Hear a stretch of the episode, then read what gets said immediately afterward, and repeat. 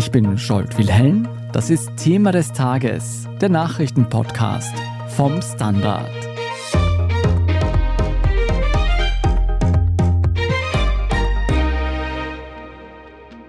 Angenommen, Sie sind ein russischer Oligarch. Sie haben sehr viel Geld und dieses Geld stammt womöglich aus dubiosen Geschäften.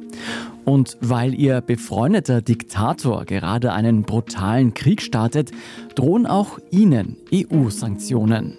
Dann brauchen Sie so etwas wie einen sicheren Hafen. How do you hide that much money from an international community that says it's determined to find it? The question led us to Cyprus, a tiny Mediterranean island at the crossroads of Europe, Asia, and the Middle East. Today, the once bustling vacation spot is in the middle of an international game of hide and seek. Eine internationale Recherche, an der auch der Standard beteiligt ist, zeigt, wie das EU-Land Zypern zum Geldbunker von Oligarchen wurde und wie westliche Firmen dabei helfen, Geld und Geschäfte an Behörden und auch an Sanktionen vorbeizuführen. Also was mir vorher nicht klar war, ist das Ausmaß, in dem Zypern eine Hintertür geworden ist für Russland in die Europäische Union in den vergangenen Jahren und Jahrzehnten. Und ganz viele Fälle aus dem Leak zeigen eben, dass das nicht nur ein zyprisches Problem ist, das isoliert auf dieser Mittelmeerinsel bleibt, sondern dass das die ganze EU, also auch Österreich im Zweifel betrifft. Wir sprechen heute darüber, wie ein Finanzdatenleck bislang heimliche Deals enttarnt und Oligarchen genauso wie europäische Unternehmen, einen bekannten deutschen Journalisten und Geschäftsleute aus Österreich in Bedrängnis bringt. Sophia Baumann, du bist Investigativjournalistin und du hast federführend an dieser Recherche gearbeitet. Das letzte Mal, dass ich auf Zypern war, das ist schon mehr als 30 Jahre her, da war ich noch ein Kind und ehrlicherweise, ich erinnere mich nur noch an das Meer und den starken Wind. Was hat denn Zypern 2023, also heute, zu bieten? Ja, für mich war es ehrlich gesagt das erste Mal, dass ich auf Zypern war, als ich für meine Recherche dahin gefahren bin im Spätsommer. Der erste Eindruck für mich war auch Sonne, das Mittelmeer, super warm, eine schöne Küste. Also gerade da am Meer ist es echt traumhaft, da sind auch sehr viele Touristen. Wenn man aber ein bisschen näher hinschaut, dann merkt man relativ schnell, dass auch viele Russen auf dieser Insel sind, gerade in Limassol. Das wird auch als Moskau am Mittelmeer bezeichnet. Da gibt es unglaublich viele russische Supermärkte, ein russisches Radio. Und wenn man da an den Hafen geht, an die Marina, dann sieht man da viele Yachten. Und es gibt natürlich auch diese russischen Edelrestaurants. Das ist eine ganz andere Welt. Da kommen so die klassischen Touristen, die Briten, die es da ganz viele gibt, die da Urlaub machen, gar nicht hin. Das Moskau des Mittelmeers, das muss ich mir merken. Was zieht denn so viele Russen auf die Insel? Woher kommt diese Nähe?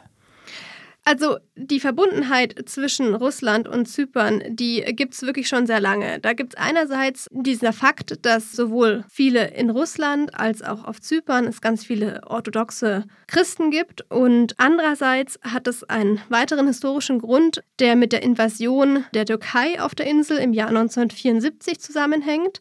Damals haben viele griechische Zyprer so wahrgenommen, dass vor allem die USA und auch Großbritannien im Zweifel an der Seite von dem NATO-Partner Türkei stehen würden und eben nicht auf der Seite von den zyprischen Griechen und dass Russland dann sowas wie ihre Schutzmacht wäre. Von daher hat man da schon so aus historischen Gründen echt enge Verbindungen gesehen. Und dann mit dem Ende der Sowjetunion 1990 sind dann immer mehr Russen ähm, nach Zypern gekommen, um dort ihr Geld anzulegen, weil es damals in Zypern schon eine ziemlich professionelle Finanzdienstleisterindustrie gab und die auch sich spezialisiert hat relativ schnell auf Russen. Da sind also ganz viele reiche Russen vor allem hingekommen. Woher haben denn diese Russen ihren Reichtum her? Woher kommt dieses Geld? Ja, das ist ehrlich gesagt ziemlich zeitgleich passiert. Mit dem Zusammenbruch der Sowjetunion sind einige von diesen heutigen Oligarchen sehr reich geworden. Das war nicht immer ganz moralisch korrekt. Also Roman Abramowitsch zum Beispiel, das ist eine der Personen, die wir auch in unserem Leak haben.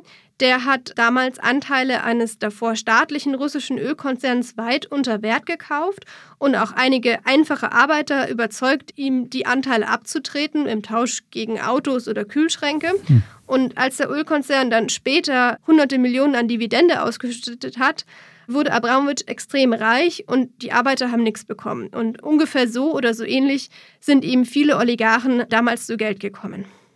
Und Zypern hat sich also darauf spezialisiert, ziemlich früh schon, wie du gemeint hast, ein sicherer Hafen für das Geld von diesen reichen Russen und Oligarchen zu sein.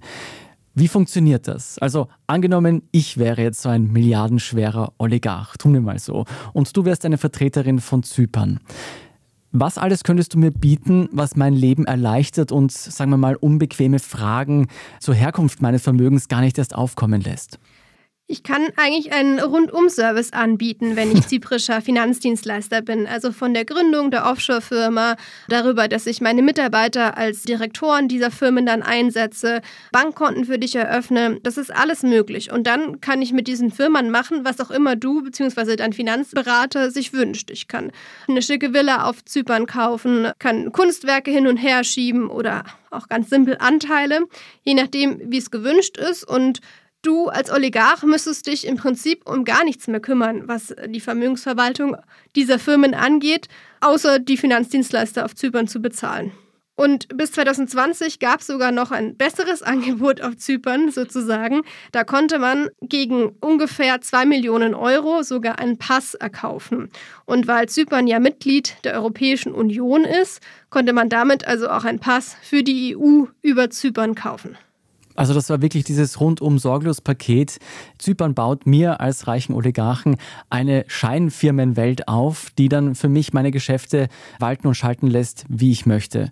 Und eben bis 2020 gab es auch noch diesen EU-Pass, das war natürlich das Sahnehäubchen drauf.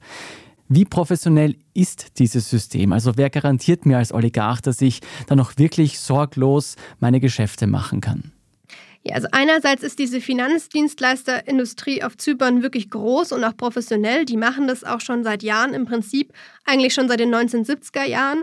Und dann hat man auf Zypern auch noch die Situation, dass die Kontrollen dort nicht besonders effizient sind. Also da gibt es super viele verschiedene Instanzen, Behörden, die alle einen kleinen Bereich kontrollieren, aber nichts anderes anschauen und deswegen nicht besonders gut zusammenarbeiten und am Ende nicht besonders gut funktionieren. Zusätzlich hat man dort noch eine Politik oder viele Abgeordnete, die diese Offshore-Industrie seit Jahren schützen. In Zypern sind viele Abgeordnete selbst Juristen oder Buchhalter, waren selbst in diesen Geschäften tätig. Selbst Nikos Anastasiades, der bis Februar noch Präsident von Zypern war, hatte vor seiner Amtszeit eine Kanzlei, die er dann, als er Präsident wurde, an seine Töchter und andere Partner übergeben hat. Und diese Kanzlei war dann, wie es sich später herausstellte, später auch in mutmaßliche Geldwäschefälle verwickelt. Also da gibt es sehr enge Zusammenhänge zwischen der Offshore-Industrie und der Politik. Das klingt so, als würde Zypern tatsächlich maßgeschneidert sein für dieses Geschäft. Wie groß ist denn dieses Geschäft? Die Finanzdienstleisterindustrie ist sehr, sehr wichtig für Zypern. Diese Mittelmeerinsel hat ja bis auf Tourismus nicht so viele andere Einnahmequellen.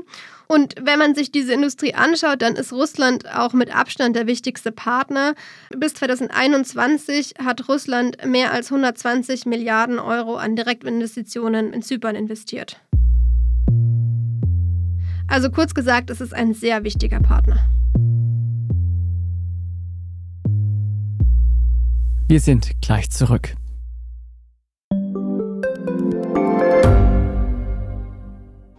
Reicht mein Gehalt für ein gutes Leben? Sind Sneaker und Uhren ein gutes Investment? Wie viel kostet eine Scheidung? Das und vieles mehr sehen wir uns an in der dritten Staffel vom Standard-Podcast Lohnt sich das? Wir, das sind Melanie Reidel, Annika Dang, Alexander Amon und Michael Windisch. Wir sprechen mit ExpertInnen darüber, wie man sogar vom Weltuntergang profitieren kann. Und darüber, wie mich künstliche Intelligenz reich macht und warum Geld noch immer Männersache ist. Lohnt sich das? Der Standard-Podcast über Geld findet ihr jeden Dienstag auf allen gängigen Podcast-Plattformen. Sophia Baumann, das System der Vermögensverschleierung über Zypern, das läuft deinen Erzählungen nach schon seit einigen Jahrzehnten und das zeigt, wie verschwiegen Zypern für seine reichen Kunden ist, sonst wäre es ja schon längst aufgeflogen. Wie haben denn du und deine Kollegen und Kolleginnen Einblick in diese Machenschaften erhalten? Ja, wir und damit auch der Standard haben Dokumente von mehreren zyprischen Finanzdienstleistern von einer anonymen Quelle zugespielt bekommen. Da waren E-Mails dabei, Verträge, Dokumente von Firmengründungen. Insgesamt waren das mehr als drei Millionen Dokumente. Also wir haben einen ziemlich tiefen Einblick bekommen, würde ich sagen, und haben uns damit eben angeschaut, wie diese Industrie auf Zypern funktioniert. Da seid ihr sicher sehr viele Wochen gesessen, um diese Dokumente durchzusuchen. Was hat denn euch dieses Finanzdatenleck ermöglicht, aufzudecken, was bisher nicht bekannt war? Also bislang nicht bekannt war das Ausmaß, wie russische Oligarchen Zypern als eine Art Hintertür in die EU genutzt haben und auch immer noch nutzen, soweit wir das sagen können. Einer der spektakulärsten Fälle war für uns der preisgekrönte deutsche Journalist Hubert Seipel, der für seine Bücher aus dem Umfeld von einem russischen Oligarchen, nämlich Mordaschow, Hunderttausende Euro bekommen hat mit Unterstützung eines Finanzdienstleisters auf Zypern. Mordaschow ist auch jemand, der immer wieder in unseren Daten auftaucht auch weil er nach Beginn des Angriffskriegs in der Ukraine über zyprische Firmen seine Anteile an dem Touristikkonzern TUI in Sicherheit bringen wollte. Und auch viele andere Oligarchen haben diese zyprischen Finanzdienstleister genutzt, zum Beispiel Roman Abramovic oder Gennady Timchenko. Du hast schon anklingen lassen, dass Abramowitsch und andere Oligarchen Zypern über Jahre genutzt haben, um Vermögen hin und her zu schieben. Was hat sich denn seit dem russischen Überfall auf die Ukraine in Zypern für die Oligarchen verändert? Ja, viele dieser vorher sehr zahlungskräftigen Oligarchen wurden sanktioniert, ihr Vermögen eingefroren und das war und ist natürlich auch ein Problem für die Finanzdienstleisterindustrie auf Zypern auch weil einige ihrer Helfer, also die Helfer dieser Oligarchen auf Zypern selbst auf Sanktionslisten, zum Beispiel der USA, landeten. Wenn man vor Ort mit Experten spricht, dann heißt es ja oft, dass ein Teil der Industrie, ein Teil des Landes inzwischen verstanden hat, dass sich was ändern muss, dass man so nicht weitermachen kann, aber ganz offensichtlich eben noch nicht alle. Sind denn da Firmen beteiligt gewesen, die man kennt, namentlich? Sind da große Institute, westliche Institute dabei, die diese Verschleierung von russischem Vermögen ermöglicht haben? Unter diese Sanktionen, von denen ich gerade berichtet habe, fallen meines Wissens nach nicht die großen westlichen Firmen, aber wir sehen schon, dass auch große westliche Firmen den Finanzdienstleistern auf Zypern geholfen haben. Zum Beispiel PricewaterhouseCoopers, PwC Zypern, das ist eine der großen Unternehmensberatungen, die auch zu den Big Four zählen. Und da sehen wir, dass die zum Beispiel auch mit einem dieser Finanzdienstleister zusammengearbeitet hat, von dem wir die Dokumente ähm, analysieren konnten und dass sie dementsprechend auch in viele problematische Fälle verwickelt waren. Zum Beispiel, wenn es darum geht, dass russische Oligarchen ihr Geld kurz nach Beginn des Angriffskriegs in der Ukraine noch in Sicherheit gebracht haben.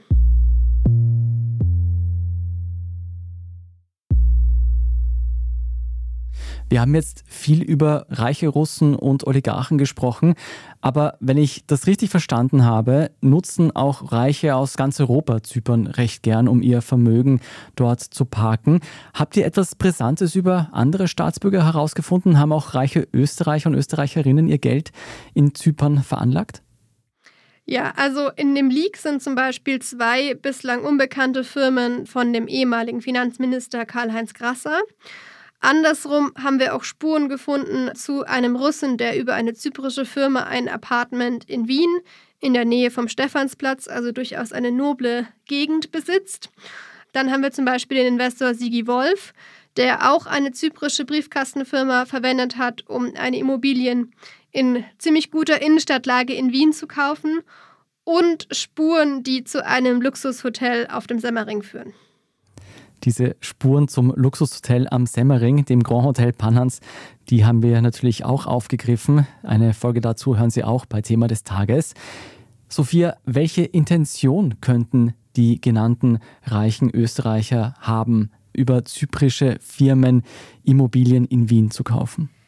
Naja, darüber können wir im Moment nur spekulieren. Das muss auch nicht zwingend illegal sein, aber die Erfahrung zeigt, dass man solche Konstruktionen meist nicht ohne Grund wählt. Also mit einer Briefkastenfirma lässt sich ziemlich gut verschleiern, wer dahinter steckt. und was man mit dieser Firma vorhat. Oft macht man dann auch so riesige Schachtelkonstruktionen, die sich über mehrere Steueroasen, also nicht nur über Zypern, sondern zum Beispiel auch über die britischen Jungferninseln erstrecken und macht es damit Steuerbehörden, Gerichten oder im Zweifel auch der verlassenen Ehefrau schwierig, den Durchblick zu bekommen, wo das Vermögen liegt, was man damit macht. Und ich denke gerade zum Beispiel der Fall des deutschen Journalisten Seipel, der ja von dem Umfeld von Mordaschow bezahlt wurde, zeigt, warum mangelnde Transparenz durchaus ein Problem sein kann. Mhm. Auch zu Mordaschow und Hubert Seipel, dem deutschen Journalisten, haben wir noch eine eigene Folge. Sophia, du und deine Kollegen und Kolleginnen haben sich ja jetzt wochenlang durch diese Dokumente und Briefkastenfirmen von Oligarchen und anderen reichen Menschen gewühlt. Was bleibt denn für dich am Ende über von dieser Geschichte? Also was mir vorher nicht klar war, ist das Ausmaß, in dem Zypern eine Hintertür geworden ist für Russland in die Europäische Union in den vergangenen Jahren und Jahrzehnten. Nicht zuletzt auch aus wirtschaftlicher Abhängigkeit. Und ganz viele Fälle aus dem Leak zeigen eben, dass das nicht nur ein zyprisches Problem ist, das isoliert auf dieser Mittelmeerinsel bleibt, sondern dass das die ganze EU, also auch Österreich im Zweifel betrifft. Vielen Dank, Sophia Baumann, für diesen Einblick. Sehr gerne. Cypress Confidential heißt die Recherche und die geht natürlich noch viel weiter als was wir heute besprechen konnten. Der Standard wird eine ganze Reihe von Aufdeckergeschichten in den nächsten Tagen haben. Viele davon hören Sie auch hier bei Thema des Tages im Podcast oder sehen Sie auch bei unserem YouTube-Kanal von der Standard. Und es wird auch am Samstag eine zweiteilige Serie in unserem Schwesterpodcast Inside Austria starten. Wenn Sie diese und weitere Arbeiten von uns unterstützen wollen, dann abonnieren Sie am besten den Standard. Alle Infos dazu finden Sie auf abo.derstandard.at. Dort könnten Sie auch eine Spende abgeben.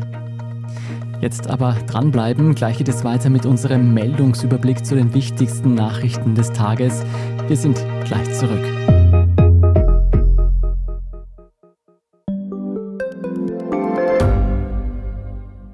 Standard-Podcasts gibt es ja wirklich schon zu jedem Thema. Also fast jedem. True Crime. Thema des Tages. Lohnt sich das? Inside Austria. Serienreif. Besser Leben. Rätsel der Wissenschaft. Edition Zukunft. Und, und, und. Aber nicht jeder hat die Zeit, das alles zu hören. Und manchmal möchte man sich einfach nur ein paar Minuten beschallen lassen. Ich bin Scholt Wilhelm. Und ich bin Margit Ehrenhöfer. Ab sofort bringen wir auch Highlights unserer Podcasts. Für zwischendurch, wenn mal weniger Zeit ist. Diese kurzen Ausschnitte nennen wir Shorts. So wie eine kurze Hose. Oder eine kurze Geschichte. Okay.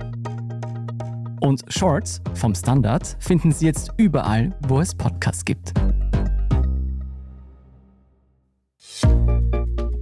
Und hier ist, was Sie heute sonst noch wissen müssen. Erstens, die israelische Armee ist in der Nacht auf Mittwoch in das größte Spital Gazas vorgedrungen, das Al-Shifa-Krankenhaus. Die USA distanzieren sich von der Militäraktion. Zuvor bestätigte Washington allerdings, Beweise für eine militärische Verwendung des Spitals zu haben. Israel behauptet, dass die Hamas unter dem Spital eine zentrale Militärbasis hat. Israels Armee hat darüber hinaus nach eigenen Angaben die Kontrolle über mehrere Hamas-Regierungsgebäude erkämpft. Für Zivilisten wurde in den vergangenen Tagen ein Evakuierungskorridor eingerichtet. Bislang nutzen bereits rund 200.000 Personen diesen Weg zur Flucht. Zweitens, die Zahl der Österreich verlassenden Flüchtlinge ist heuer deutlich gestiegen. Von Jänner bis Ende Oktober erfolgten laut aktuellen Zahlen des Innenministeriums insgesamt 10.478 Außerlandesbringungen. Bei fast der Hälfte handelt es sich um zwangsweise Ausreisen. Insgesamt ist eine Steigerung der Außerlandesbringungen um 25 Prozent zu verzeichnen im Vergleich zum Vorjahr.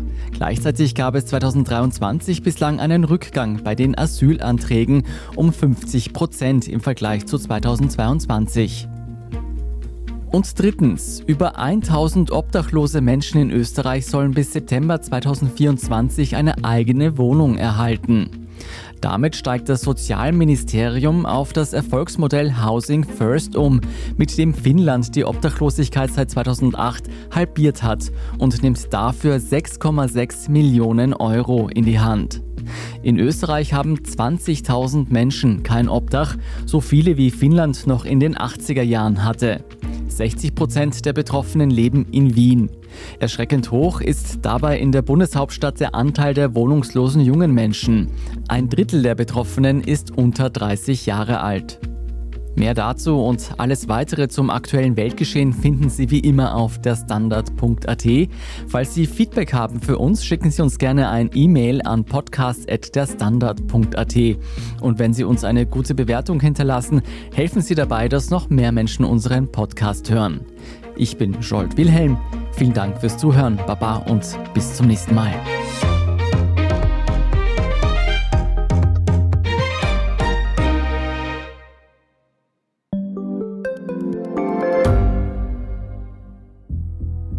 Was ich nicht nachvollziehen kann, ist, warum an jedem Unrecht immer ich schuld sein soll. Ein Korruptionsskandal jagt den anderen. Österreich hat in den letzten 30 Jahren viel über Klimaschutz gesprochen, aber zu wenig getan. Die Politik verschläft die Klimakrise. Die Behörden haben alles richtig gemacht. Fehler vergisst man, statt daraus zu lernen. So sind wir nicht. So ist Österreich einfach nicht. Aber wie ist Österreich dann? Das wollen wir bei Inside Austria herausfinden. Wir blicken auf die großen österreichischen Skandale. Von Ibiza bis Ischgl. Wir wollen wissen, wer dafür in der Politik die Verantwortung trägt. Und wir schauen genau hin, wo Österreich über seine Grenzen hinaus mitmischt. Vom Wirecard-Skandal bis zum Ukraine-Krieg. Das ist Inside Austria von Standard und Spiegel. Jeden Samstag eine neue Folge, überall, wo es Podcasts gibt.